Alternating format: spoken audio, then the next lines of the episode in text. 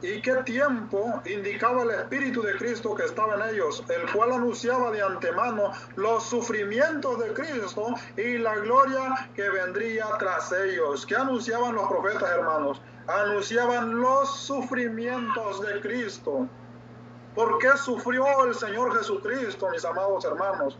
¿Por qué el Señor Jesucristo vino a nacer ¿verdad? Y a crecer bajo la ley. Y cuando empezó su ministerio público, fue despreciado, fue objeteado, fue insultado. Y dice la palabra del Señor que allá en Hexemaní, el, Dios se apartó de Jesús por completo, hermanos. Y dice la palabra del Señor que él se sintió, sintió solo y sintió una gran soledad, dice la palabra.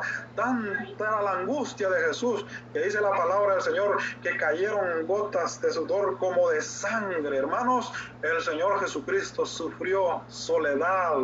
Dios se alejó de él porque Dios no tiene comunión con el pecado. Ese sufrimiento, hermanos, dice la palabra que Jesús fue hecho pecado por causa de nosotros. O no es por causa de nosotros que sufrió Jesús, es por causa de nosotros, hermanos. Es que nosotros como a veces no entendemos, pues, ¿verdad?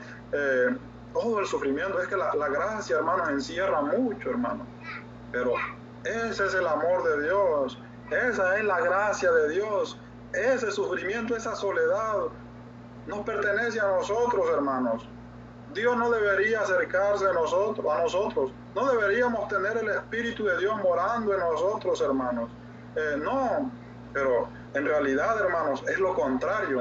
El quien sufrió todo esto fue Jesús para llevarnos a nosotros al trono de la gracia, dice la palabra del Señor. Fíjese que todo esto es sufrimiento, hermano. ¿Alguna vez lo han despreciado a usted?